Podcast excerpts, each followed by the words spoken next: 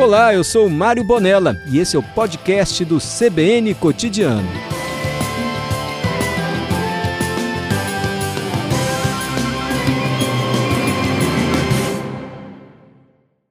Oi, Carla, boa tarde. Boa tarde, Mário, tudo bom? Tudo bem. Você tem a pizza preferida, Carla? É a pergunta de hoje aqui do programa. Ah, é. Ah, eu gosto de. Eu sou paulista, né? Então, calabresa, é, eu gosto de calabresa, marguerita, eu gosto de pizza em geral. Tá legal. Carla, essa nova rede, daqui a pouco a gente tem um especialista em inovação que vai explicar melhor qual é a intenção dessa nova rede social, como uma espécie de Twitter do Instagram. Me explicaram assim, eu não sei muito bem. Sim. Mas a exemplo de outro serviço, ela vem lá com esse monte de perguntas e no fim, sim, eu aceito. A gente bota li, concordo e aceito. O que, que há nessas uhum. perguntas? O que, que há por trás disso? Boa tarde. É, é o seguinte, Mário. Vamos lá. Primeiro, parabéns, né? Ah, obrigado. aniversário, muita saúde, alegrias na sua vida. E o fato de a gente estar tá brincando aqui com a pizza preferida, com você ter vergonha de, do dia do seu aniversário, de não gostar de comemorar, o outro não gosta de ketchup, tudo isso são dados pessoais, são informações sobre nós. E quando a, a, a, qualquer aplicativo ou site recolhe essas informações, eles criam perfis comportamentais para nos oferecer produtos. Então, por exemplo, quando você entra num streaming e aparece lá, é, ah, você vai gostar desses filmes, é porque ele já te conhece. Ele já sabe do que você gosta e do que você não gosta. E vai te oferecer isso. O perigo dessa coleta de dados que a gente acaba aceitando sem sequer ler é ser influenciado por meio desses aplicativos. Então, ser direcionados por eles por conta desse perfil que nós preenchemos. Então, quando a gente fala assim, olha, é, muita gente nessa nova rede social, muita gente foi lá, aceitou, entrou, e no dia seguinte estava apavorado porque não leu que aceitou o fato de se apagar a, a conta nessa nova rede, vai apagar a conta do Instagram. Olha, Olha só. Pessoas... Isso estava escrito é, lá? Tá, tá escrito lá. E ninguém prestou atenção. Então, ninguém prestou atenção. Quando começaram a falar sobre isso, o CEO da Meta veio e falou assim: não, não, não, vai dar para fazer isso. Mas não era isso que estava escrito. É, então, a gente vê que há uma, até uma discordância entre o que ele falou e o que está lá escrito. Porque todo mundo aceitou, sabendo, sabendo entre aspas, porque as pessoas não leram mesmo, né? Que, é, que, que não poderia excluir a conta de um, porque exclui, excluiria a outra. Então, assim, de fato é uma rede que está vinculada ao Instagram. Seria uma rede, é, como você falou, um Twitter do Instagram, onde você vai bater um papo, né, falar algumas coisas ali, é, um bate-papo mesmo, mas que coleta nossas informações, que vai coletar é, histórico de compras, as informações financeiras, a localização, um, o histórico de buscas, o seu ID. Então, os seus contatos, e a gente, a gente acaba clicando aceito em tudo. Ninguém para para ler. A gente está assinando sem ler. E, e aí vem as consequências, né? Então a gente precisa parar e entender o que estão pedindo acesso aos nossos dados. A gente precisa cuidar disso. Porque senão acaba nessa coisa assim: nossa, já assinei, e agora? Nesse caso, a consequência me parece assim não tão grave para os usuários. Perdeu a conta do Instagram, abriu outra, enfim. Mas você já viu casos em que há perguntas ali que a gente não presta atenção e podemos estar passando uma autorização para algo que nós não queríamos passar? Ou é uma série de perguntas padrões? Porque a impressão que nós temos é isso é tudo padrão. É só botar ali, aceita, é tudo padrão, é tudo igual. Ou não? Pode ter alguma pergunta ali que a é. gente não se atentou em determinada empresa para determinado serviço? É. o grande diferencial, Mário, é o seguinte: é que existem serviços e existem informações uh, que são utilizadas de maneira que a gente desconhece. Então, por exemplo, é, existem aplicativos de motorista que você pede e que ele tem acesso ao seu nível de bateria. Por que, que ele tem acesso ao nível de bateria se a função dele é te buscar num lugar e te entregar em outro? porque ele vai precificar a sua corrida de acordo com o seu nível de bateria. Do celular? Se o seu nível do celular. Mas você autorizou nada. ele já tem um leitor próprio lá que ele vê? É, ele, hum. você autorizou o acesso quando você autoriza nas permissões. E a gente nem Por viu. isso que a gente tem que. A gente nem viu. Aí, o, claro que a sua corrida vai ser mais cara se está com 3% no seu, no seu celular, porque você tem mais pressa. Vai acabar a sua bateria. Vai aceitar o que ele te apresentar. Então. E, isso é, você está falando não é um é exemplo aleatório, isso é, é fato. Há aplicativo de transporte que é tem. Fato. É fato, ok. É fato. É fato. É, então a gente precisa cuidar das permissões que nós damos. De fato, quando você fala assim, olha, parece que é um padrão. Se você comparar, é, primeiro a Meta é, utilizou a política dela para todos os aplicativos dela, todos os sites que ela utiliza. Tá?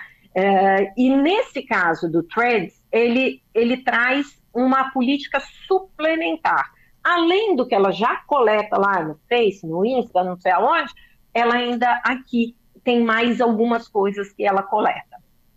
Como então, é? ela ah, ela coleta o ID do usuário, que ela já dos aparelhos conectados, o diagnóstico de performance, é, saúde, fitness, é, os endereços de contatos, coisas que, que às vezes ela nem nem estava coletando antes né?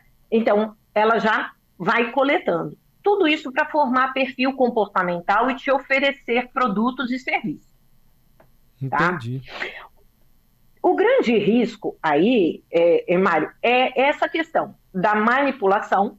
É, você citou o dilema das redes, né? Nada é gratuito, a gente, a gente é o produto deles, sem dúvida alguma. É, tem também o privacidade hackeada, que fala muito claramente sobre essa manipulação da sua opinião. Ele te leva a acreditar numa coisa já que você gosta daquilo. Então, ele, ele faz um perfil comportamental e vai manipulando a sua opinião, vai te, vai te manipulando.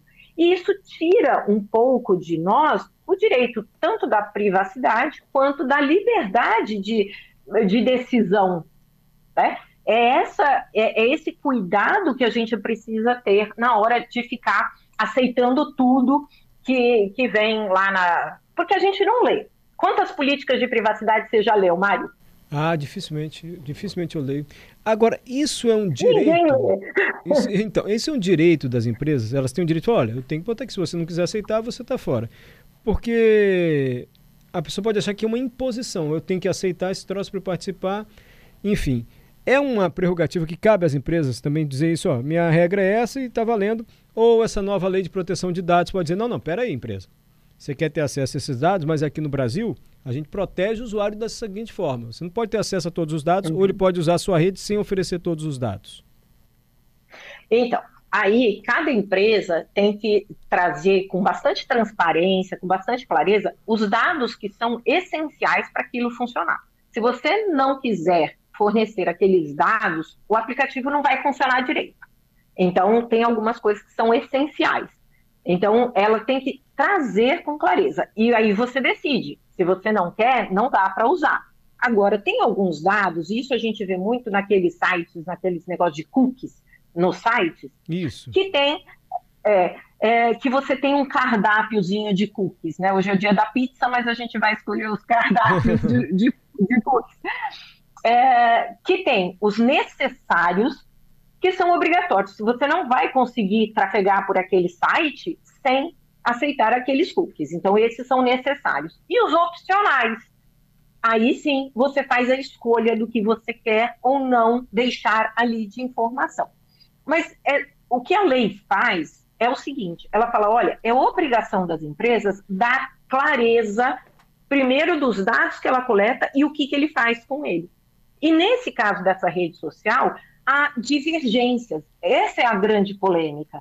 Na, na política também está bastante divergente. Essa, essa informação do CEO foi divergente com o que está na política de privacidade, enfim. É, mas tem sim essa possibilidade dela falar, olha, infelizmente, se você não fornecer, não tem como usar. Agora, tem os dados que são mínimos necessários e tem aqueles dados adicionais que você pode dizer que não vai, não vai fornecer. Entendi. É, qual dica você daria para a gente, não só na internet, num site, no aplicativo, mas também nas lojas físicas? Quando a gente vai, ó, se fizer um cadastro aqui, você tem um desconto. Aí você vai lá, faz o cadastro, coloca CPF, endereço, CEP, tudo lá para a uhum. loja física mesmo. Você acha que a gente deve aceitar isso, sucumbir sempre visando um descontinho? Ou a gente está muito relapso em relação às nossas próprias informações, doutora? Eu acho que nós chegamos, é, assim, nós não cuidamos das nossas informações, Mário. A grande verdade é que a gente troca nossas informações, a gente vende. Né? Quando eu dou os meus dados e recebo um desconto, eu estou vendendo a minha informação. Né? Eu estou fazendo uma troca. Né? Aí cabe cada um olhar para quem está fornecendo, qual o nível de segurança daquela pessoa que está te pedindo as informações, se aquela informação vazar, qual o risco que você vai correr. Isso precisa ser, é, ser avaliado. Porque, vamos lá, Mário, dois anos atrás teve um, um vazamento de dados de 133 milhões de CPFs. Mais do que gente viva no Brasil. Então, com certeza, o meu CPF, o seu e de todo mundo aí vazou. Não tenho qualquer dúvida. Né? E qual o perigo disso? É? Abrirem contas, utilizarem indevidamente os seus dados, abrir conta fantasma por aí, é utilizar de forma indevida. É quem não deve ter acesso, ter acesso àquele dado.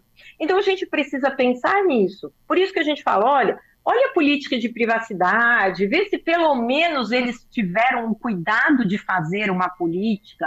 Eu sei que é cansativo ler, eu sei que, que muitas vezes, por exemplo, a política de privacidade aplicativa aí de, de de motorista leva 30 minutos para ler. Você quer, você quer que o carro chegue, você não quer ficar lendo política de Exatamente. privacidade. E, é, mas ter o cuidado de saber com quem você está oferecendo os seus dados, para depois a gente não ficar assim, sem saber de onde veio isso, né? Porque muitas vezes a gente é surpreendido. Sem dúvida. Carla Fregona, advogada, professora e mestre em Direito, especialista na Lei Geral de Proteção de Dados. Muito agradecido, doutora, por essa conversa e principalmente por esse alerta aqui na Rádio CBN. Obrigado. Eu que agradeço. Obrigada aí e, e, comemore hoje com pizza, bolo, o que você obrigado, quiser. Obrigado, Já comemorei um pouquinho em família também. Muito obrigado.